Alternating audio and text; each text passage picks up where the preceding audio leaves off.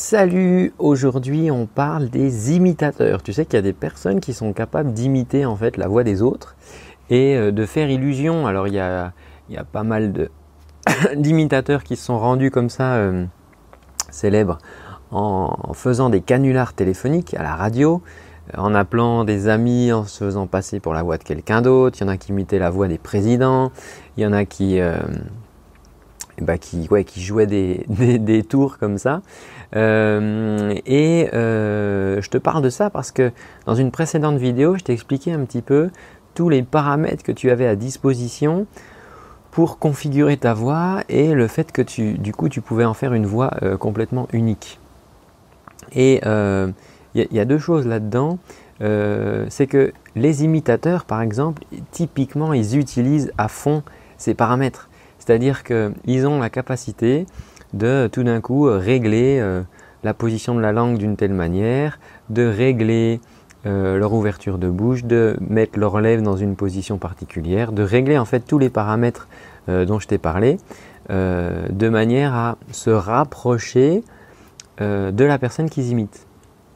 Maintenant, il est, il est, même si les imitateurs sont très très très très très très bons, là-dedans, euh, ils utilisent un truc en plus, c'est-à-dire qu'il y a le fait de se rapprocher de la voix, euh, donc ça c'est une chose, et après, alors il y en a qui sont plus ou moins du coup doués là-dedans, hein, dans l'utilisation des réglages, mais après il y a aussi euh, le fait d'utiliser en fait tout ce qui est connexe, tous les éléments de langage, c'est-à-dire que par exemple, quelqu'un qui a un tic et qui dit toujours je sais pas, vous voyez, par exemple. il va parler, vous voyez, tu, vois, vous voyez, vous voyez, vous voyez, tu vois.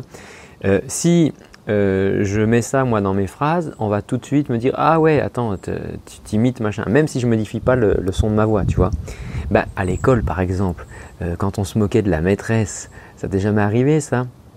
Et parler comme ça, oui, les enfants, maintenant, non, non, non, vous allez vous ranger. Et des fois, tu sais, en, fait, les enfants, ils, sont malins là-dessus. Ils arrivent à choper du coup les petits tics de langage. Donc, si la personne, elle dit toujours e, par exemple, si je te parle, bon, alors voilà, euh, tu comprends. Euh, bon, alors là, je te parle de cette vidéo, euh, voilà, sur les imitateurs. même si je modifie pas beaucoup le timbre de ma voix, s'il y a une personne comme ça qui utilise vraiment toujours ce e de manière caractéristique, et eh bien tout de suite on va dire ah ouais attends t'imites un tel. Toi aussi je parle très vite ou de manière saccadée.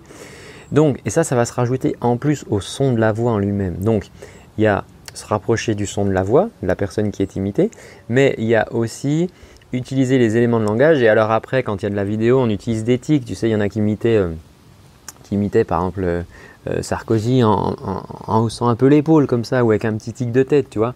Euh, et ça rajoute dans le personnage. Et euh, le cerveau, lui, il analyse tout ça. Il ne se sert pas que du son de la voix. Il, il analyse aussi euh, la prosodie et la vitesse à laquelle on donne les mots et, euh, les petits tics de langage qu'on peut rajouter dedans. Donc c'est ça aussi qui fait que dans l'imitation, tu vas reconnaître, même si la personne du coup n'utilise pas complètement, ne ne fait pas tout à fait le son exact de la personne qu'elle cherche à imiter, euh, eh bien tu vas quand même la reconnaître parce qu'il y aura tous ces trucs-là, tous ces éléments périphériques en plus. Maintenant, euh, ce que font les imitateurs, c'est génial parce que euh, ça prouve bien que toi-même, si tu n'es pas satisfait du son de ta voix aujourd'hui, tu peux, et pas en essayant d'imiter quelqu'un, mais en fait en essayant peut-être d'imiter une autre voix, mais qui serait imaginaire, toi, une autre voix que celle que tu as actuellement si elle ne te plaît pas quand tu chantes. Et ça surprend en fait souvent en coaching quand on, dit tiens, mais imite une sorcière par exemple. Oh non, je ne vais pas imiter une sorcière. Ben vas-y, on essaye. Imite une sorcière. Et tout d'un coup, la personne elle dit ah ouais, mais ah c'est vilain ce son, c'est pas beau. Et puis en s'enregistrant ou en s'écoutant après, on dit ah ouais, mais en fait ce son il est sympa par exemple parce qu'il est plus rock. Euh, toi, si la personne elle, cherche à avoir une voix plus rock par exemple, et au départ elle, va considérer que c'est pas sa voix parce qu'en fait les réglages qu'elle a actuellement, ils sont pas ceux-là. Mais en utilisant l'imitation, euh, et il y, a plusieurs techniques d'ailleurs hein, euh, qui utilisent l'imitation. Bah, je pense à mon ami Chris, Voice Animal, où, dans sa méthode, ils, ils, imitent les animaux. et ça aide beaucoup, par exemple, pour les saturations. Donc si tu t'amuses à imiter comme ça des personnages plus que des voix, euh, ça va vraiment t'aider à, découvrir en fait des réglages. Tu vois, c'est des sortes de presets. C'est-à-dire que plutôt que de dire attends, on va bouger juste la langue, on va bouger les lèvres, on va bouger ça, si je te dis tiens, imite tel personnage, alors réel ou imaginaire, tout d'un coup, tac, tac, tac, tac, tu vas prendre toute une configuration au niveau de ton conduit vocal qui va t'amener d'autres sons. Alors après, on garde ou on garde pas. Toi, mais ça, tu peux le faire tout seul. Tu peux t'amuser à, tu le faire. Euh, et ça va te faire découvrir des réglages. Euh, et après, évidemment, avec la technique, on peut peaufiner le réglage, tu vois. Donc, attention, dans ce que je te dis de ne pas interpréter, je ne te dis pas d'imiter les artistes euh, que tu aimes. Euh, c'est pas forcément une bonne idée, ça j'en ai déjà parlé dans une vidéo, mais c'est pas forcément une, idée de toujours vouloir copier en fait toi le son.